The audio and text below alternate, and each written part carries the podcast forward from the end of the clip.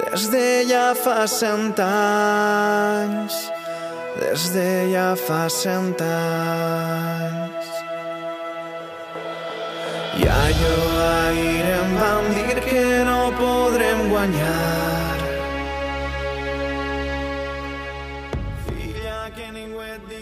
Bienvenidos una semana más aquí a nuestro Sport Podcast, en nuestro espacio valencianista en Comando Che. Como siempre vamos a analizar toda la actualidad deportiva del Valencia Club de Fútbol, lo que nos ha deparado el fin de pasado y lo que viene por delante. Como siempre tengo a mis compañeros ya habituales semanalmente. Voy a empezar esta vez por Arturo Roda. Hola Arturo, ¿qué tal? Hola, ¿qué tal? Encantado de compartir este espacio con todos vosotros. Y Álvaro también habitualmente con nosotros. ¿Qué tal Álvaro? ¿Cómo estás? Muy buenas aquí, encantado de estar una semana más. Bueno, pues antes de empezar hablando de ese empate en Cornellá, quería comentaros, bueno, pues la noticia de este lunes, de ayer justamente, la renovación de Hugo Guillamón, que ya hemos ido comentando aquí semana tras semana, bueno, pues que había que ponerle ya solo una fecha para, para firmar ese nuevo contrato. Finalmente, bueno, pues ha sido este 3 de octubre. Eh, voy a preguntarte a ti, Arturo, porque sé que eres un poco hater de Hugo Guillamón. ¿Qué te parece esta renovación? Y bueno, si crees que es una buena noticia para el Valencia Club de Fútbol. Eh, es una buenísima noticia para el Valencia. A ver, eh, yo he de decir que a mí Guillamón me gusta, pero me gusta mucho su estilo de juego, pero sí que es cierto que yo le achaco y creo que lo que tiene que mejorar para convertirse en un jugador top es en esa salida de balón y esa, o en el sentido de la frialdad. Esa frialdad y esa, esa excesiva confianza en sí mismo me parece muy bien para un jugador de 28, 29 años que ya se las ha visto todas en el fútbol y, y ha tenido muchos partidos a, a sus espaldas. Entonces, tener esa, ese exceso de confianza a veces es bueno, pero en muchas ocasiones es, es malo. Pero hablando en términos deportivos y sobre todo términos económicos y sobre todo eh, de dar un golpe sobre la mesa en cuanto a sensación de que la mayoría de canteranos, está, con la excepción de, de Gallá, se nos estaban yendo o no estaban apostando por, por continuar en la entidad valencianista. ¿no? Entonces yo creo que es, es un win-win en todo, en toda regla, ¿no? Porque si a lo mejor el, el jugador aumenta su caché, puedes venderlo y sacar una mayor eh, cantidad económica en el futuro que te permita seguir creciendo como, como, como club y sigues manteniendo a un internacional con España que, que está en esa, en esa terna de candidatos y en las orillas de, ir convocado con la selección, ¿no? Y creo que es una muy buena noticia. Espero que el rendimiento del, del chaval mejore y podamos ver una mejor, una mejor versión de él, pero me parece una noticia de 10 para el Valencia, por lo que os digo, tanto a nivel de, de cara a tus aficionados como lo que dentro de la plantilla era de, de lo mejorcito que, que teníamos. Bueno, pues eh, Hugo Guillamón, que acaba contrato en 2023, ha renovado cuatro temporadas más hasta 2026 exactamente. Así que bueno, yo evidentemente lo considero una buenísima noticia por lo que has dicho tú, Arturo, ya no solo a mí futbolísticamente sí que me gusta, como ya he comentado aquí en otras ocasiones, pero también, bueno, pues esa fuga de canteranos que hemos ido teniendo a lo largo de los últimos años, bueno, pues es verdad que Guillamón junto a allá ahora mismo en la plantilla, pues son los que se quieren quedar. Al final, Guillamón, pues no es valenciano, pero se ha criado aquí desde los cinco años y siente Valencia como su casa. Y bueno, ya tuvo un buen gesto cuando renovó la última vez, que recordemos que estuvo un tiempo sin, sin contrato o a punto de finalizar su, su vinculación con el Valencia y él decidió esperar al Valencia Club de Fútbol y ahora prácticamente pues ha hecho lo mismo. Tú, Álvaro, imagino que estarás en la misma línea. que que no o sea, ¿Cómo te sientes después de esta, de esta noticia? No, a ver, muy contento. Yo creo que, que, no se puede tener otra sensación. Yo estoy muy de acuerdo con lo que estáis comentando. Yo creo que era una renovación necesaria, ya no porque se lo blindes hasta 2026, porque nunca sabes si va a estar aquí hasta 2026, porque si hace una buena temporada, pues a lo mejor a final de temporada te ponen 60, 65 kilos en la mesa algún club inglés que, que el dinero parece que les sobra y pues quizás lo tengas que vender, pero es una eh, renovación necesaria, yo creo que más allá de lo deportivo, para la afición, porque hay mucha gente que todavía tiene ahí el RQR de, de Carlos Soler y ver que un canterano, un internacional con España, ha renovado ya a 4 de octubre con el Valencia hasta 2026. Creo que también para la afición es una buena noticia, creo que es una noticia que hace recobrar un poco la esperanza en que los canteranos se quieran quedar en el Valencia Club de Fútbol y sobre todo que es una renovación más de toda la terna de renovaciones que está haciendo y que va a llevar a cabo el Valencia Club de Fútbol de aquí en adelante. Ya tuvimos la de Mamardasville y ahora tenemos la de Guillamón. La siguiente, que está muy cerca también de, cerrarse si no hay ningún contratiempo de última hora, es la de José Luis Gallá. Y también van a empezar a, a mover ya la de Diacabí. Así que el Valencia se está moviendo ahora bien con el tema de las renovaciones. Ya digo, esto no quiere decir que dentro de cuatro años todos los jugadores sigan aquí en el Valencia, porque nunca se sabe lo que puede pasar, pero creo que es bueno que el club renueve a los jugadores, les blinde y una vez ya tengan las renovaciones hechas, pues empieces a negociar cualquier posible venta que yo creo que esta temporada todos los jugadores van a aumentar el, el caché y el precio de mercado. Así que creo que es una muy buena noticia, ya no son a nivel deportivo, que Guillermo yo creo que ese es uno de esos jugadores que o, o, lo amas o lo odias, porque esa frialdad y esa tranquilidad puede hacerte amarlo o puede hacer que, que te dé un ataque al corazón cada vez que, que, tiene el balón. Pero yo creo que su calidad es innegable, su amor a este escudo creo que, que lo ha demostrado de sobra, así que yo creo que es una buena operación en todos los sentidos. Mm. Yo quería preguntarte, Álvaro, si ahí en Radio Sport tenéis eh, información porque del tema de la cláusula, porque a nosotros lo que nos dicen es que, bueno, pues ha habido un aumento de salarial y que lo han blindado, pero no sabemos exactamente, o por lo menos yo no lo sé, eh, la cláusula. No sé si tú tienes otro tipo de información con tus compañeros ahí en Radio Sport. No, todavía, por lo menos nosotros tampoco tenemos el, el dato de, de, la cifra exacta de la cláusula, pero también nos dicen eso, pues que está blindado, ¿no? No sé, ahora se hacen cláusulas de mil millones o, yeah. o, o este tipo de cosas que al final no, no son más que, que, cifras para que el club que quiera venir pues tenga que negociar con, contigo, ¿no? Al final no se sabe la cifra exacta, pero bueno, al final no va a venir un club y va a poner 50 millones de cláusula, digamos. Es una cláusula que hace que ningún club pueda venir a, a comprártelo, digamos, a tocateja, ¿no? Que tenga que negociar primero y que tenga que pasar por las oficinas del Valencia. Bueno, pues buenísima noticia esta renovación de Guillamón. Como habéis dicho, me imagino que el próximo en anunciarlo pues será el, lo esperado por todos de José Luis Gallá, obviamente. Y bueno, también veremos ese viaje que ha tenido Atus a Singapur, pues bueno, para las renovaciones de, por ejemplo, Diacabí, ¿no? Que a ver si el Valencia pues empieza a tomar contactos con los agentes de, del francés y renueva, que para mí, pues yo sí que renovaría a Moutar Diacabí. Bueno, eh, dejando a un lado las renovaciones, eh, que ya, bueno, pues cuando renueve José Luis Gallá o próximo futbolista, pues lo comentaremos aquí. Vamos a hablar de este empate del Valencia ante, ante el español. No sé qué sensaciones os dejan, si quieres, bueno, voy a decir yo primero un poco mi opinión respecto a este partido. A mí las sensaciones fueron agridulces, ¿no? Pues yo creo que el Valencia, ya lo dijo Batuso antes del partido, que era una final y las finales se ganan y el Valencia pues otra vez que no gana fuera de casa, que empata ante el español y, da gracias, ¿no? Después de, bueno, pues ese 2-2 con esa cantada del portero del español de Álvaro Fernández. A mí me deja un mal sabor de boca viendo también el calendario que, le, que tiene el Valencia, sobre todo a finales de este mes y principios del mes de noviembre, justo antes de, del parón al Mundial. Entonces creo que este partido son los que tienes que ganar. Es verdad que creo que no merecía perder, o sea que creo que el empate es con mínimo justo. No sé, empiezo por ti, Arturo. ¿Qué balance haces de este, de este empate en Cornella?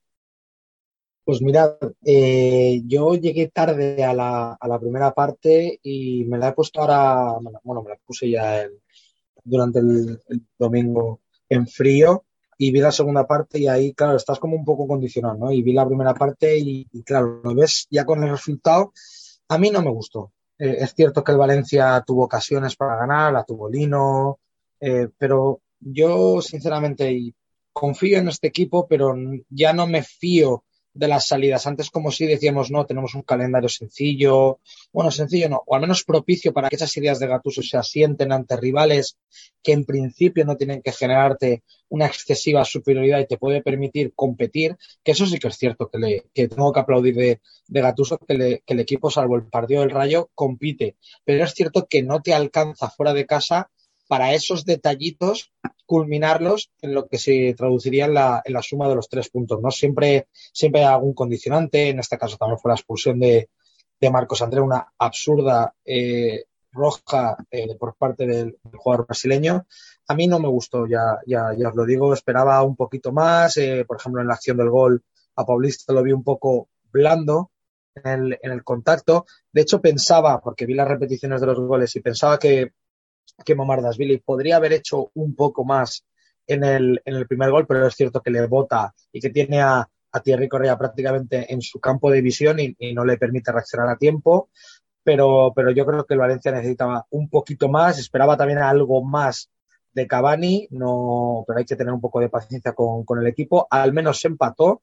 Y luego es verdad que las sensaciones para mí no eran buenas, pero me puse a mirar la, la tabla clasificatoria y realmente estás a cinco puntos de Europa, estás a partido, partido y medio, ¿no? Entonces, calma. Eh, sigamos, sigamos confiando. Pero bueno, Exactamente, eh, estás a tres del séptimo puesto, que es el que entraría a Conference. Séptimo, ¿no? Es, quería decir de Champions, sí. Sí, de Champions, Champions. sí, Champions. Yo es que Champions, ni lo miro, es verdad. Yo- continúa. yo- por, por, por, por esto, ¿no? Por el viejo amor que se le tiene a esas, a esas épocas gloriosas. Eh, para mí le pondría un 5, pero porque sacaste un empate y al final sumas y no, y no te llevas la sensación de la derrota. Pero es cierto que el Valencia se diluyó en- a partir de que metió el gol el, el, el español. El Valencia se diluyó de una manera que no creo que tiene que, que ocurrir en un, un equipo de, de esta entidad, ¿no? Tú, Álvaro, ¿qué, qué balance haces del partido y también un poco las declaraciones de, Gattuso, ¿no? Porque lo ha dicho Arturo, que el, equipo desapareció con el tanto de José Lu, nada más haber marcado Gabriel Paulista, y Gattuso dijo en rueda de prensa que eso era por falta de experiencia, ¿no? Que al final, pues, no vamos a descubrir la edad que tiene la plantilla y que no tiene experiencia. Tendrá otras muchas cosas buenas, pero experiencia no tiene.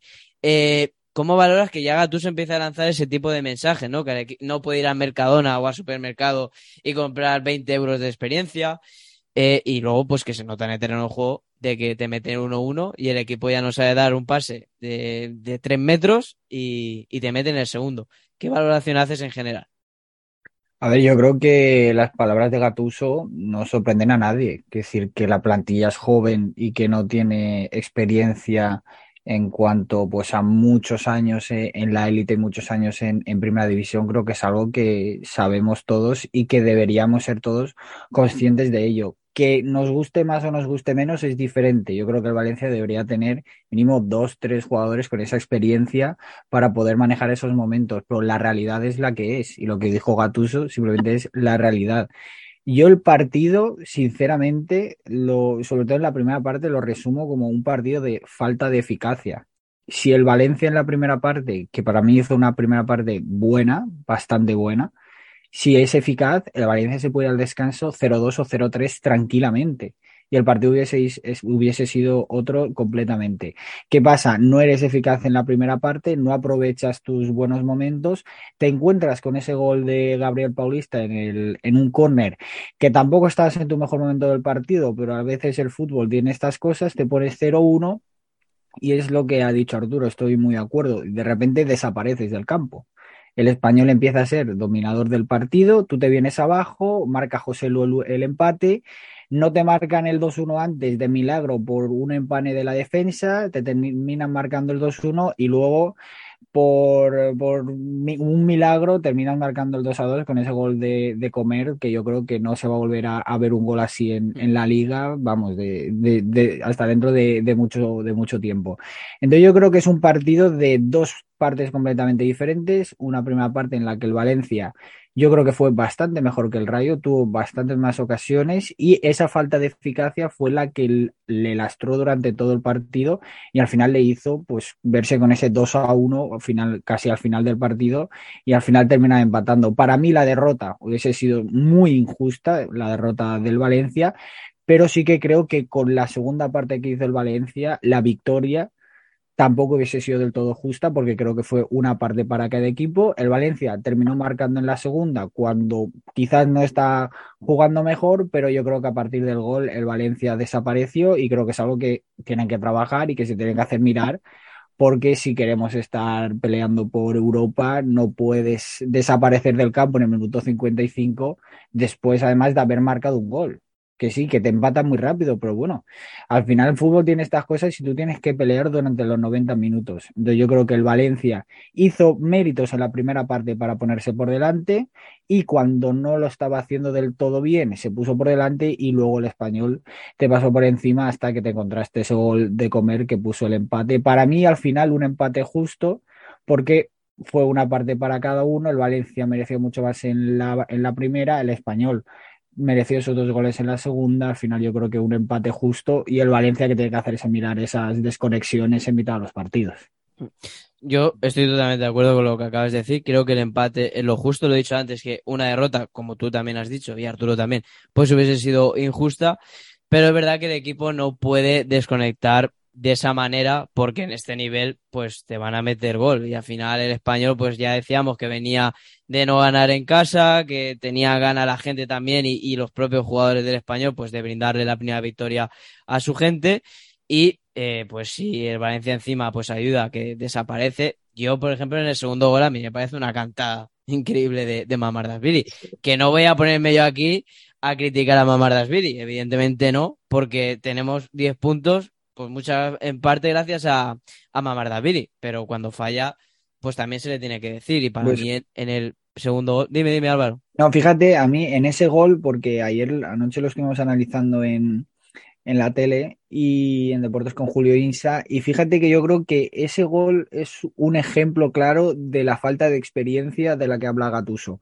Porque si veis la jugada repetida, vemos cómo cuando recupera el balón del español y le llega el balón a Darder, Darder arranca hacia el área del Valencia y llega por detrás Ilais Moriba, que lo miré en su momento sin tarjeta amarilla, que no tenía tarjeta, y pasa por detrás de él, como tocándole la espalda, pero sin llegar a hacerle falta.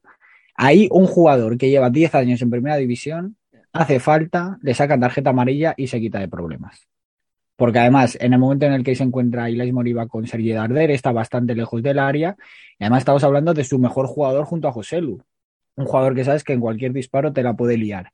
Pues ahí esa falta de experiencia de Ilais Moriba, en mi opinión, hizo que, que- quisiera evitarse esa falta y esa amarilla y al final eso supuso un gol en contra del Valencia. Si ahí Ilais Moriba llega a hacer esa falta, le sacan tarjeta amarilla y no hubiese pasado nada más. Entonces yo creo que ese gol, si se analiza bien, puede ser un poco el espejismo de o, la representación de lo que a lo que se refería Gatuso con esa falta de experiencia.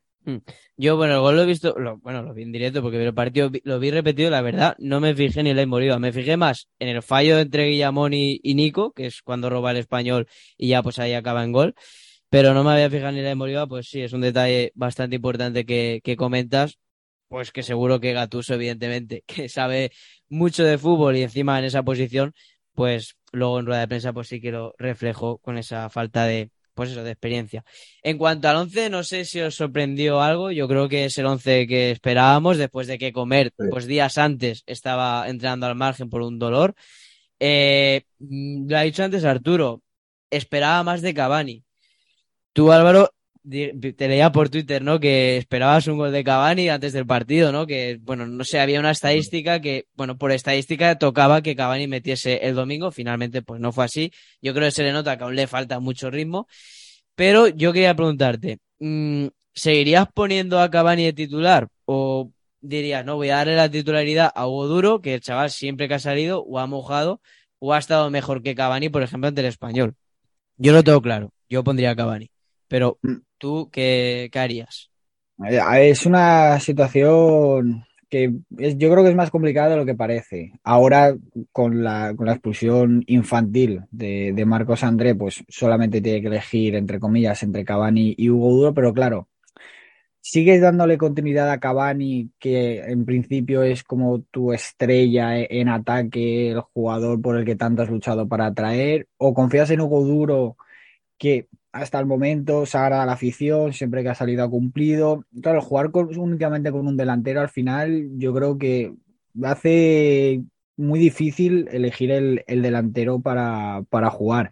Yo personalmente también le seguiría dando continuidad a Cavani, porque creo que en los partidos que, que ha jugado ha ido teniendo como cierta evolución, ¿no? En su debut le vimos pues que prácticamente tocó dos balones de cabeza y poco más, se le veía muy falto de ritmo. Ante el español ya vimos que empezó a tener oportunidades, tu- tiene esa de Gallá que no llega por centímetros, ese disparo desde la frontal del área que se marcha alto, pero ya empezamos a ver un Cavani que bajaba a recibir y terminaba en el área la jugada, o sea que un Cavani que ya empezaba a hacer cosas de, de Cavani.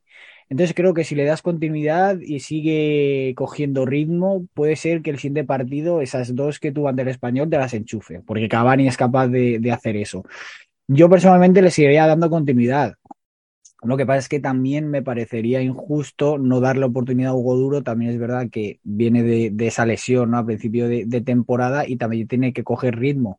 Yo creo que ante Osasuna va a volver a jugar Cavani y que Hugo Duro, yo tengo la sensación de que es uno de esos jugadores que para mí funciona mejor saliendo desde el banquillo. Creo que es un jugador que por la pelea que te da y con las ganas con la que sale, en ese minuto 60, 65, cuando la defensa empieza a estar cansada, pues es un jugador revulsivo espectacular. Pero al final todo esto es rendimiento. Si Hugo Duro sale de contra Osasuna y mete dos goles, pues merecerá ser el titular.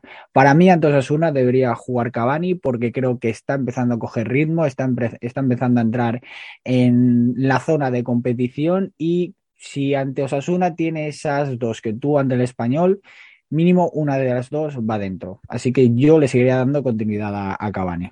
Bueno, pues lo que tú harías, yo creo que es lo que va a hacer Gatuso. Y la única forma de que Hugo Duro pues sea titular en este Valencia, por delante de Cavani, es lo que tú has dicho, que salga, por ejemplo, el viernes en el Sadar, 20 minutitos y meta un gol o meta dos, ¿por qué no?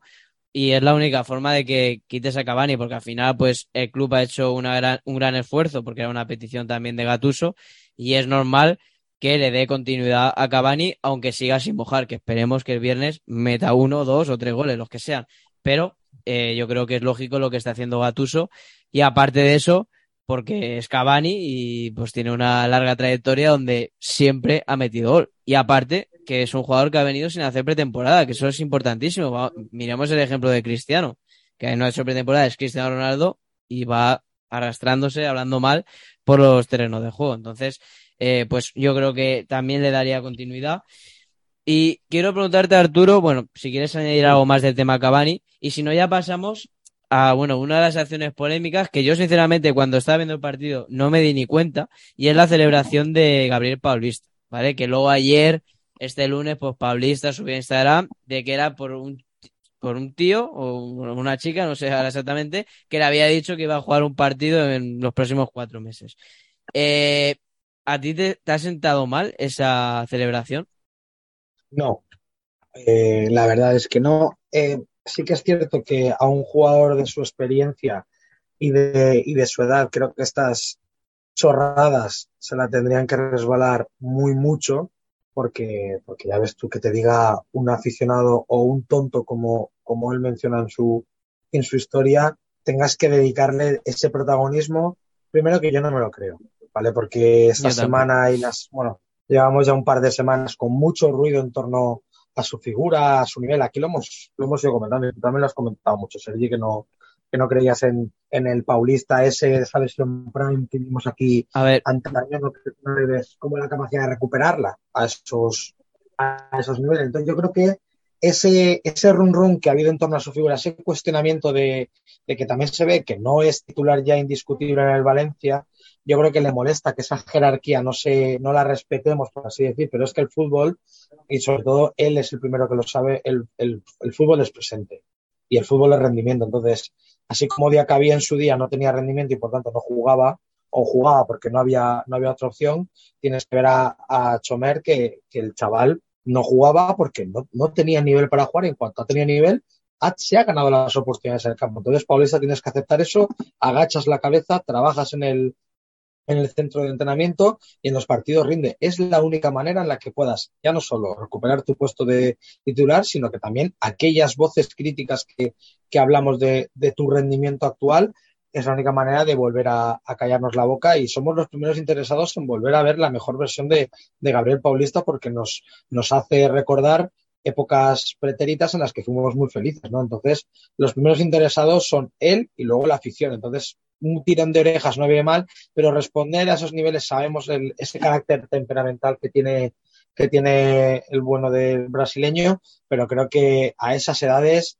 creo que te la tiene que resbalar todo un poco más y sobre todo porque son realmente el grueso de la afición le apoya y son cuatro gatos y sobre todo si es verdad que le dedica solo por un mísero, por una mísera, por una mísera persona, me parece dar un protagonismo excesivo. Por tanto, no me lo creo y pienso que va porque él ha dolido las críticas que ha recibido en las últimas dos, tres semanas. Mira, yo creo que lo de ayer lo hace porque se lo aconsejarían, pero él en vivo, cuando metió el gol, iba para mucha más gente que él. Gabriel Paulista lee las redes sociales. O sea, nosotros en los tres hemos interactuado muchísimo con Gabriel Paulista. Yo tengo amigos que han interactuado para bien y para mal con Gabriel Paulista en redes sociales. O sea, es un tío que mm, escucha a la gente y sabe de lo que habla el entorno valencianista acerca de él. Yo lo que le diría a Paulista es que primero que no está para hablar, porque al final, vale, has metido un gol muy bien, pero yo después, cinco minutos después, podría haber hecho el mismo gesto porque íbamos perdiendo 2-1. ¿vale? Eso, eso para empezar. Segundo, yo creo que aquí lo que se ha dicho, por lo menos, yo lo que dije la semana pasada, a mí Gabriel Paulista me parece el mejor central que tiene el Valencia, pero no está bien. Jordi Alba en el Barça me parece el mejor lateral izquierdo que tiene el Barça, pero yo ahora no lo pondría de titular. ¿me entiendes? Entonces creo que cada futbolista pasa por un estado de forma y creo que ahora mismo Diacabí y Chomer por sus actuaciones se merecen ser titulares en el Valencia Club de Fútbol. ¿Que estoy diciendo que Paulista sea malo? Ni mucho menos. Si ojalá vuelva a ver ese Paulista como estaba en la Copa de Rey con, con Ezequiel Garay. Ojalá, si somos los primeros interesados de que Paulista meta un gol, de que Paulista vuelva a sangrar por la camiseta del Valencia y vamos, se levanta Mestalla. Sí, yo soy el primero que quiere eso. Pero al final, eh, yo siempre se lo decía a José en la picadeta el lunes. Eh, con todos los respetos a Puerta Bonita, o sea, Paulista no juega todos los fines de semana con el Puerta Bonita, juega con el Valencia Club de Fútbol. Y el Valencia Club de Fútbol, cuando te pones esa camiseta, hay una exigencia. Mira Karim Benzema el otro día. Lleva un inicio de temporada malo, entre comillas, o no es tan bueno como la temporada que tuvo la, la temporada anterior, y ya la gente le está llamando gordo, pero incluso en los medios de comunicación, que si está gordo, que si la dieta, que si no mete un gol, que Lewandowski le está pasando por, por la derecha. Ostras, y probablemente sea balón de oro. ¿Me entiendes? Es decir, eso es lo que tiene cuando te pones la camiseta de Real Madrid en este caso. Al igual, yo siempre pongo el mismo ejemplo de Barán. Barán cuando se fue al United dijo, es que en el Madrid ganamos la Champions cuando ganamos la décima y al día siguiente iba por la calle y la gente me decía, muy bien, enhorabuena, pero ahora por la undécima. Pues eso es la exigencia que tiene un club con el Real Madrid. Y en el Valencia, cuando te pones la camiseta del Valencia, pues si llevas tres años sin meterte en Europa, que sí, que la culpa es de la directiva, del entrenador, los entrenadores que han habido y de los jugadores también. Pues es normal que la gente hayan críticas. Y cuando te pase por la derecha, con todos los respetos, Diacabí, que aquí lo hemos criticado como el que más, y Chomer, que parecía que no sabía jugar a fútbol hace seis meses, ¿vale? Pues hombre, pues es normal que te critiquen. O sea, y voy a repetir, Gabriel Paulista no está para hablar. Y a mí esos gestos sí que me sientan mal. Cuando va, sobre todo porque se queda mirando a la afición. Encima, la gente que fue allí presente en Cornellá un domingo a las dos, dejándose su dinero y su tiempo libre para ir a ver el Valencia, encima no ganas. Y este tío se queda ahí mirando, tapándose los oídos. A mí me parece un gesto feo.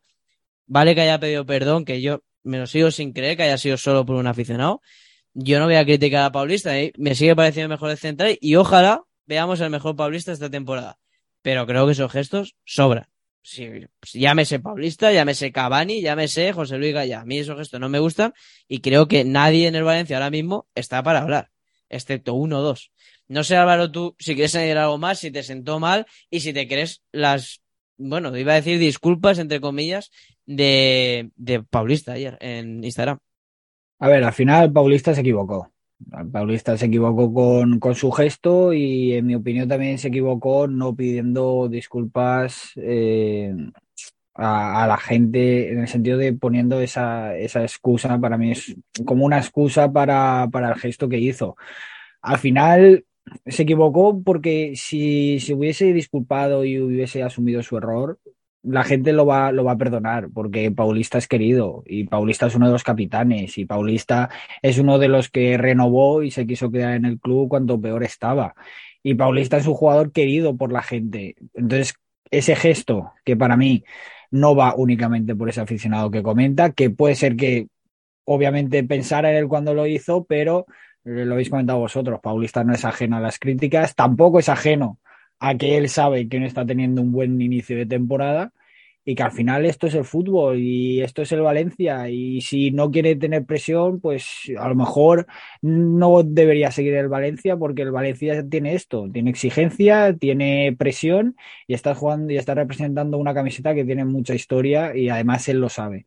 Entonces yo creo que Paulista se equivocó primero con el gesto que hizo, segundo, no reconociendo que fue un gesto feo, a la hora de, dirigirse a la gente que, estuvo allí en, en. Y tercero, yo creo que con esa, para mí, excusa que puso en redes sociales, que no niego que haya gente que, le dijera lo que puso en redes sociales, pero creo que no, no tendría que haberlo hecho así. Yo creo que pide disculpas, asume su error y la gente lo va a perdonar. Al final, esto dentro de una semana si tú pides perdón y haces un buen partido contra Osasuna, la gente ya no sabe ni qué hiciste contra el español. Pero ahora, con esta excusa que has puesto, si contra los Osasuna no te sale un buen partido, la gente puede, puede empezar a tener más memoria y se te puede ir recordando poco a poco. Yo creo que fue, ha sido un error en cadena de Paulista. Primero, que él sabe que no ha tenido buen inicio de temporada. Segundo, que él sabe que ese gesto no iba solo para ese aficionado que él comenta. Y tercero, porque yo creo que debería haber asumido su error y haber pedido disculpas, porque al final la gente lo hubiese perdonado, porque es un jugador, es uno de los jugadores más queridos de, del Valencia. Y más, yo creo que todas dado la clave, ¿no? Al final aquí a Paulista, desde que llegó, se la ha tratado como un dios, o sea, como el guerrero, no sé qué. De hecho, el Valencia hoy, por ejemplo, ha puesto un tuit o guerreiro, ¿no? Ahí en, en portugués. Es decir, Sí, eh, aquí siempre no hemos tenido ni una mala palabra hacia, hacia Gabriel Paulista. Y bueno, pues hay críticas, como ha tenido críticas. ¿Recordáis el partido de Rayo Vallecano-Valencia después del partido? ¿Cómo pusieron a Gaya? Que era su primer partido después de cuatro meses. Tías, tío.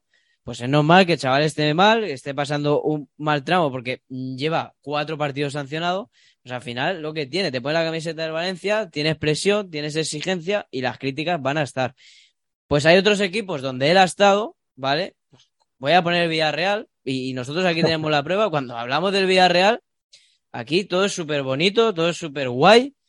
Bueno, pues en el Valencia no es así, porque el Villarreal, mm, con todos los respetos, mueve 20.000 personas y el Valencia 50.000. Pues es lo que tiene. Y así es. Si quieres estar en un equipo que no tengas presión, que juegues bien, juegues mal, te van a bailar el agua, pues no te digo que te vayas al Villarreal porque Villarreal ha crecido, pero yo qué sé, vete al, a la Morevieta, por decir un, un ejemplo. Bueno, caso Paulista está cerrado, ojalá Paulista meta otro gol el viernes y sea otra vez el líder de la defensa, que es al final lo que, lo que todos queremos. Partido del viernes, Osasuna, Valencia. Ya sabéis, Álvaro ya me está conociendo un poquito más, que soy bastante pesimista siempre que vamos fuera de casa. Es mi forma de, de, ser, o sea, y más con este, con este Valencia, y, y más viendo a los Asuna, porque vi el Real Madrid Osasuna y dije, joder, es que veo jugador por jugador y digo, Quique García, 70 años. Unai García, lo mismo, ¿sabes? Pero luego digo, Buah, es que vas a salar cómo apresiona, cómo juega los Asuna ahí. Es un equipo que lleva 4 o 5 años con Arrasate Buah, me cuesta ver una victoria del Valencia. Este mismo discurso lo dije el año pasado y le metimos cuatro. Ojalá se repita, pero no soy muy optimista de cara a ese partido del viernes. Empiezo ahora por ti, Arturo. ¿Cómo ves, qué sensaciones tienes de cara a ese partido en el Sadar? Pues la verdad es que me estoy debatiendo entre corazón y, y cabeza, ¿no? Porque el corazón me, me pide pensar y me pide decir que vamos a ganar, porque yo cada vez que pongo al Valencia, no sé, llamarme enamoradizo y, demás, pero yo siempre pienso que vamos a ganar. Eh, ante la adversidad, pues digo, bueno, vamos a crecer. Y como también veo buenas sensaciones del equipo, pero es cierto que nos falta culminar. Quizás es por esa inexperiencia, ¿no? Pero he hecho un ejercicio de poner en, en Google, ¿no? Buscando datos del Valencia y demás. Y casualmente, no sé si habéis probado meteros en Google cuando ponen lo de partidos, en el, en este de estadísticas se ve que te pone la, supongo que será algo matemático, ¿no? La probabilidad de victoria, ¿no? Pues al Valencia le da un 30% de, de probabilidades de, de, ganar, a Osasuna un 41% y un 29% de que, de que se dé un empate, ¿no? Eso tampoco ayuda a que yo sea muy optimista. Y ahora ya, centrándonos en el, en el partido y pensando un poco con la cabeza fría, hay más argumentos para para pensar de que el Valencia no va a conseguir los tres puntos, no por nada, sino porque en ese juego de la intensidad, creo que Osasuna nos puede ganar y está más acostumbrado a ser un equipo más bregador y tiene mucha experiencia también. Y, y sobre todo creo que este año también ha añadido calidad a ese, a ese obrero, a ese peón del fútbol que suelen tener en sus equipos y fichan muy bien. Han hecho, ya lo hablamos tú y yo, Sergi, en el tier list aquel. Para Mm. mí ha hecho, si no es el mejor mercado, uno de los mejores mercados de un equipo español en, en este verano. Yo soy bastante pesimista. Están muy bien, están arriba, compitieron contra el Madrid. Es verdad que, salvo la victoria del Real Madrid, venían de una derrota, pero tras cosechar dos victorias consecutivas, yo soy muy pesimista y yo creo que si sacamos un empate, me duele decir esto, pero creo que será un buen resultado. Por lo que os digo, tienen, son bregadores, están acostumbrados al barro. El Valencia no está todavía acostumbrado a eso, a esos niveles de, bregadores y todavía tiene algún jugador más, más fino y estilista que, que obrero y peón del fútbol. Entonces, en ese aspecto creo que Osasuna nos gana, pero como siempre dice la gente, no, esto es fútbol. Tú lo has dicho, ¿no? El año pasado también éramos pesimistas porque más o menos se podía haber dicho casi lo mismo y el Valencia acabó ganando 0-4. Entonces, mantengo un halo de esperanza, pero veo la probabilidad y, se me van. Así que yo, yo soy bastante pesimista y no creo que logremos los tres puntos este, este próximo viernes. Bueno, Álvaro, para, pues para nuestros oyentes, la versión optimista que seguro que tú piensas que el Valencia puede ganar en, en Pamplona. A ver, Sergi, tú, ya sabes que para mí el Valencia puede ganar en cualquier campo y cualquier partido porque el Valencia es el Valencia. Luego, eh, hablando más con la cabeza, como ha dicho Arturo, tampoco veo obviamente un partido sencillo. Está jugando en el Sadar ante una Sasuna que está haciendo un muy buen arranque de temporada, está en esos puestos de Europa. Pero al final, yo sinceramente estoy tranquilo. Ya no para este partido, sino en general con el Valencia y me explico. Al final el Valencia lleva siete partidos y de esos siete partidos en seis creo que no ha merecido perder en ninguno de ellos. Ante el Atlético de Madrid no mereció perder, ante el luego Mestalla está haciendo un fortín. Yo, sinceramente, el Valencia creo que va a hacer un partido muy serio, creo que va a hacer un partido con las, con las ideas claras, va a tener sus oportunidades y creo que van a acabar llegando la, efectividad. Eh, lo, lo, repito, ante el español, si hubieses tenido efectividad en la primera parte, el partido se acaba. Te pones 0-2, 0-3 y el partido se acaba.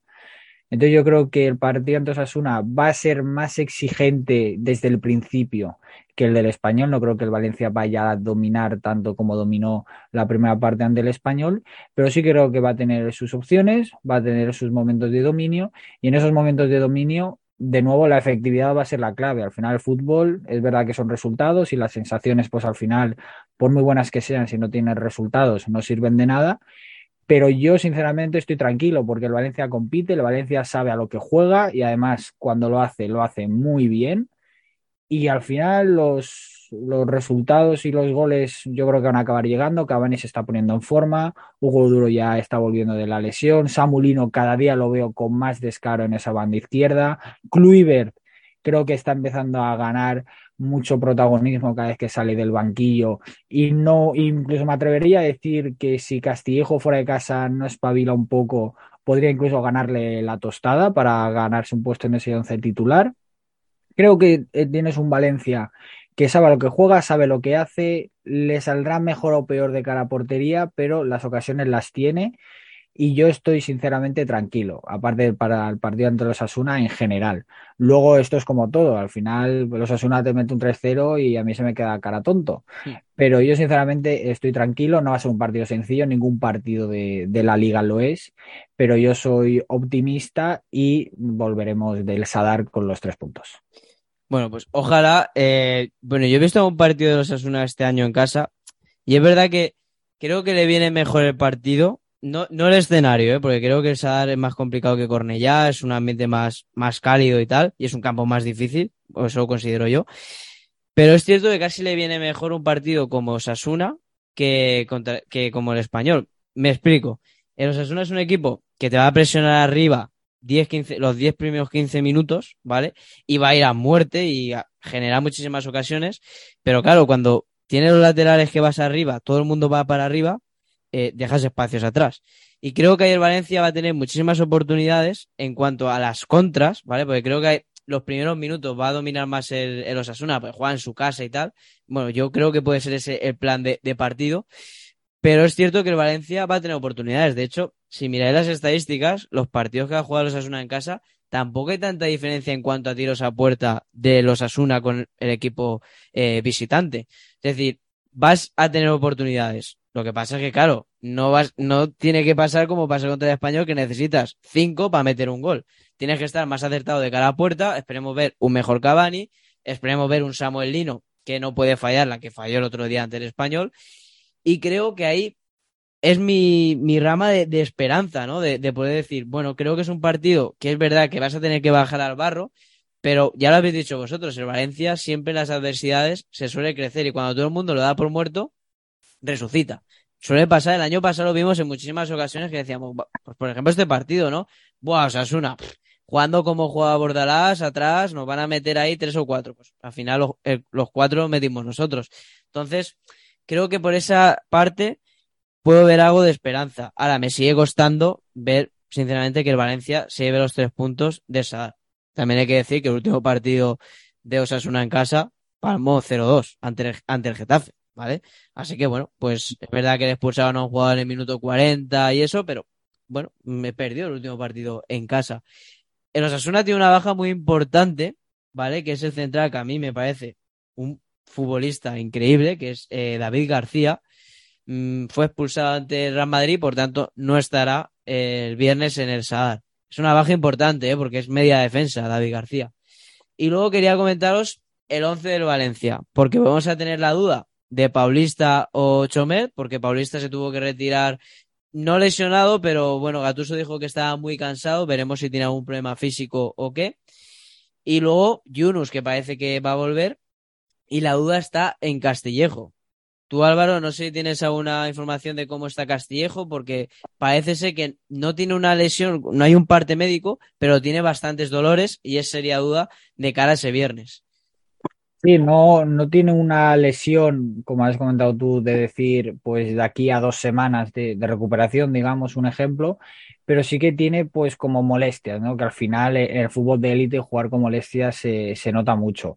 Al final decidirá Gatuso, está en la mano tanto de las sensaciones del jugador como del riesgo o no que quiera, que quiera eh, correr Gatuso con, con, el jugador. Yo sinceramente creo que ante los Asuna en el once inicial estará Kluivert, porque como he comentado antes, creo que ya le está empezando a ganar la tostada fuera de casa y además pues estos problemas pequeños, problemas físicos de, de Castillejo, más que problemas molestias, pues yo creo que van a hacer que Kluivert parta desde el once inicial. No, no creo que se quede fuera de la convocatoria Castillejo porque, repito, no es ninguna lesión ni, ni nada grave, pero sí que pues alguna pequeña molestia que a la hora de jugar a fútbol de élite no te deje estar al 100%. Y para mí el resto de del 11, ya que estamos hablando de, de, eso, yo creo que la única duda está en el centro del campo, ¿no? Si Nico va a volver a ser titular eh, por, por Ilais Moriba o André Almeida. Yo, sinceramente, le seguiría dando continuidad al, al equipo de que jugó en, en Cornellá, cambiando en este caso a, a Castillejo por, por jugar comer. Creo que aparte de, de que Paulista se retira y tuviera esas pequeñas molestias, yo sinceramente creo que Gatuso va, está midiendo a los dos jugadores, está eh, variando entre ellos dos para ver igual de los dos les gusta más para, para su estilo de juego. Y yo creo que aunque Paulista estuviese al 100% también iba a apostar por comer ante los Asuna porque además lo está haciendo muy bien. Por lo demás yo creo que no hay ninguna duda, laterales para Thierry Gallad y acabé completando la defensa, Guillamón en esa posición de pivote, Ilais Moriba y Andrea Almeida en el centro del campo y luego Samulino por la izquierda, Kluivert creo que va a jugar por la derecha y arriba creo que le va a seguir dando continuidad a Cavani. Así que con respecto al partido ante el español, serían los cambios de Paulista por Comert y en este caso de Castillejo por, por Kluivert. Y si está Yunus, no pondrías a Yunus de titular, darías continuidad a ese centro del campo. Es que de titular me parece, ya no porque, ya no porque sea uno, sino a mí siempre que un jugador vuelve de lesión, meterle desde el principio en un partido de, de primera división con la exigencia que, que, conlleva y más, lo has comentado tú, el Osasuna, los primeros 10-15 minutos te va, te va a asfixiar con la presión, va, va a aprovechar el, el arreón inicial, el, el, subidón de jugar en casa, la afición que también va a estar muy enchufada esos primeros minutos. Y creo que la exigencia que va a tener Valencia en esos primeros 10-15 minutos, quizás Yunus no esté tan, tan, tan al 100% como para jugar esos minutos. Creo que además un jugador como Yunus, que tiene tanta velocidad, que tiene tan buen uno contra uno y que encara tan bien a los jugadores rivales, si lo metes en ese minuto 65-70, cuando las fuerzas empiezan a flaquear, puede ser un jugador diferencial para el Valencia saliendo desde el banquillo. Mm, vale, pues Arturo, las dudas que ha dicho eh, Álvaro, pues tú qué pondrías? ¿O qué crees que va a poner Gatuso? Yo prácticamente estoy 100% de acuerdo con lo que ha comentado Álvaro. Yo, yo creo que en defensa eh, el rendimiento de Paulista, más allá de las molestias que puede tener, creo que también es que comer se lo ha ganado. Lo que no sé es cómo estará el, suizo, pero yo creo que va a ser un partido duro, entonces necesitamos el 100% de todo. Entonces, como juegas contra Osasuna, por ejemplo, yo en el mediocampo optaría por dar continuidad a, lo que hay. Y si metiera alguno, metería, metería a Nico por delante de Musa, pero porque el partido te va a pedir eso. Te va a pedir tíos que estén al 100%, sobre todo desde el inicio. Quizás si tú lo metes en la segunda mitad, minuto 60 o por ahí, que, que Osasuna, si sigue ese, ese ritmo que suele tener, tiene que bajar ese, ese pistón físico. Entonces, a partir de ahí, Musa sí que puede triangular mejor y puede ser más indetectable. Y su nivel físico no se tiene que notar tanto con respecto a sus, a sus rivales, ¿no? Entonces, yo creo que eso está claro. Seguiría optando por, por Cavani en la, en la delantera con Samuel Lino, que espero que, que, que ya es algo que ya vimos en, desde, el, desde el primer partido de Petuara o incluso en Vizcaya, ¿no? En el Trofeo Naranja un jugador muy vistoso, muy, muy diferente al resto, muy encarador, pero que en los metros finales parece que la luz se le apaga un poquito, al menos en lo que, en lo que vemos hoy en día, ¿no? El problema o, lo que podemos tener es que cuando mejore eso, ya no sea jugador del Valencia y nosotros seamos los que le hayamos servido al Atlético de Madrid un jugador de mayor clase, ¿no? Sí que es verdad que yo en la banda izquierda estoy de acuerdo con lo que ha comentado Álvaro, de que Clubes está ganando a pulso tener más minutos y una mayor continuidad en el, en el Valencia, sobre todo de verlo de inicio. Pero es cierto que yo soy muy partidario del extremo a banda cambiada, ¿vale? Muy a contracorriente de lo que estamos viendo hoy en día, que son extremos más fijos en, en las bandas, ¿no? Y creo que en ese perfil podría ser muy interesante la figura de, de Hugo Duro, ¿no? Porque yo creo que es más, más móvil que Marcos André que ha ido una banda y creo que podría ser interesante. Es cierto que a la hora a lo mejor de combinar o de, o de centrar, eh, sí que es cierto que yo creo que puede ser que esté un poco más limitado que Castillejo, pero Castillejo para mí, más allá de esos dos goles que también han sido bastante importantes, para mí no tiene por qué ser titular indiscutible en este, en este Valencia, ¿no? Y más cuando los resultados fuera de casa están siendo los que son. Entonces yo creo que optar por esa mordiente y por ese por ese ímpetu que sí que tiene el jugador madrileño que nos podría aportar mucha intensidad a la hora del partido contra Osasuna, lo que no sé si su nivel físico se lo puede permitir a estas alturas, además creo que sale hace poco de, una lesión. Entonces, yo creo que más o menos sí que optaría por la entrada de comer, el medio campo lo dejaría como está y quizás sí que le, diría, le daría más minutos a Kluivert, pero con la intención de probar también a Hugo Dura ahí en la segunda mitad y con la intención también, valga la redundancia, de optar a que esté en el once titular en las próximas semanas en detrimento de, de, Samu Castillejo. Bueno, pues veremos qué sucede. Yo, sinceramente, lo que haría sería poner a Paulista, porque creo que es un partido en el cual mmm, sacar la bola jugada lo vas a tener complicado. De hecho, contra el Español ya vimos que no sacábamos tanto la bola jugada. Y creo que Paulista es un jugador que, aunque no esté al 100%, creo que eh, bajando al barro es de lo mejor que tenemos. Y luego yo sí que pondría titular, como habéis dicho, a Kluivert de la banda derecha. Y en el medio del campo sí que daría entrada a Yunus. Y eh, Almeida me lo cargaba. Porque creo que Almeida mmm, no lo veo en un partido en, en Pamplona en el Sadar, sinceramente. Me parece un jugador muy bueno, pero mmm, para cuando el partido está a tu favor. Y creo que los primeros minutos creo que el partido no va a estar a favor del Valencia. Que en la segunda parte puede salir y ya con un Osasuna cansado de esa presión tenga más espacios y pueda generar peligro, lo veo más que desde un inicio. Así que yo pondría a Guillamón, a Yunus y tengo dudas entre Moriba o Nico. Pondría a Moriba porque Nico la verdad que me gusta mucho, pero el otro día contra el Español en el segundo gol para mí también comete un error y, bueno, pondría a Moriba, Yunus y Hugo Guillamón. Bueno, chicos, pues lo dejamos aquí. Eh, a ver qué pasa ese viernes a las 9 en el Sadar, una Valencia. Ojalá sean tres puntos para el Valencia Club de Fútbol. Y la semana que viene, pues hablemos de que estamos ya en Europa o más cerquita de esos puestos de la Conference o de la Europa League. Y por qué no, pues de Champions. Un placer como siempre, Arturo. Me despido de ti y nos vemos la semana que viene. Un auténtico placer. Nos oímos la próxima semana. Y Álvaro, un placer y ojalá tenga suerte y ganemos en ante los Asuna. Un placer como siempre, ojalá volver con los tres puntos la semana que viene.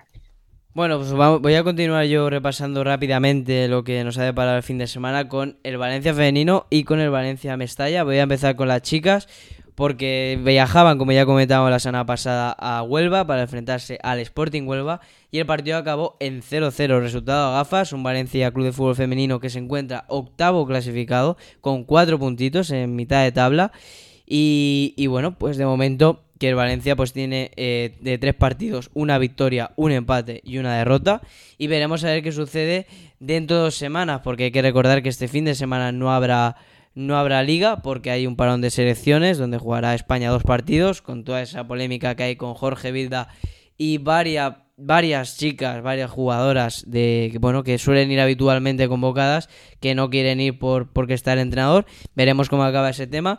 Pero bueno, lo que nos depara a nosotros, que es el Valencia, nada, un empate este fin de semana el domingo, eh, perdón, el sábado ante el Sporting Huelva. Y hasta dentro de semana no jugaremos, que será el siguiente partido ante el Alama, otra vez fuera de casa, un partido que el Valencia pues es eh, superior en teoría, un Alama que va penúltimas, eh, con cero puntos, no ha ganado ningún partido. Y bueno, ya comentaremos la semana que viene ese, ese partido pero ahora nos centramos en la selección española que juega, como he dicho, dos partidos durante esta, esta semana. El Valencia Mestalla sigue de dulce, ganó este pasado fin de semana al Deportivo Aragón, que es el filial del Real Zaragoza, 2 a 0 el sábado en el Antonio Puchades, un gran ambiente, la verdad, que hubo en el campo de, de la Ciudad Deportiva de Paterna. El Valencia Mestalla, que, bueno, como he dicho, sigue de dulce, ha empezado muy bien la temporada, está tercero con 10 puntos, de 5 partidos jugados ha ganado tres partidos. Así que el Valencia pues está en esas posiciones de momento de playoff para subir a Primera Federación. Que ojalá esté ahí el Valencia, porque creo que un equipo, un filial como de una entidad como es el Valencia Club de Fútbol, pues tiene que estar en categorías más superiores y no en Segunda Federación como es la que está ahora mismo. Siguiente partido del Valencia es el 9 de octubre, este domingo. Valencia Mestalla se irá al campo de la Alcira, Unión Deportiva Alcira, a las 5 y media ese partido que el Valencia, bueno, pues a priori es superior, un Alcira que está situado en descenso para bajar a tercera federación. A priori el Valencia, pues es favorito, pero ya sabéis que en el fútbol de todo puede pasar. El campo del Alcira no es nada fácil y veremos a ver qué, qué sucede. Lo comentaremos la semana que viene. Pero bueno, un Valencia de un Valencia Mestalla de Miguel Ángel Angulo que está de dulce y esperemos que continúe la racha este sábado, en, eh, perdón, este domingo en el campo del Alcira. Un saludo, eh, como siempre os decimos, suscribiros a este canal, seguirnos en nuestras redes sociales, en nuestro canal de YouTube, en nuestro canal de Twitch, que subimos contenido semanalmente del Valencia Club de Fútbol y de muchos más equipos y otros deportes. Así que bueno, pues un placer y amunt Valencia. Ens ha fet volar alt. Amunt, ben amunt, tan amunt com pots imaginar. Des de ja fa cent anys, des de ja fa cent anys. I allò ahir em vam dir que no podrem guanyar que ningú et diga mai on podràs arribar.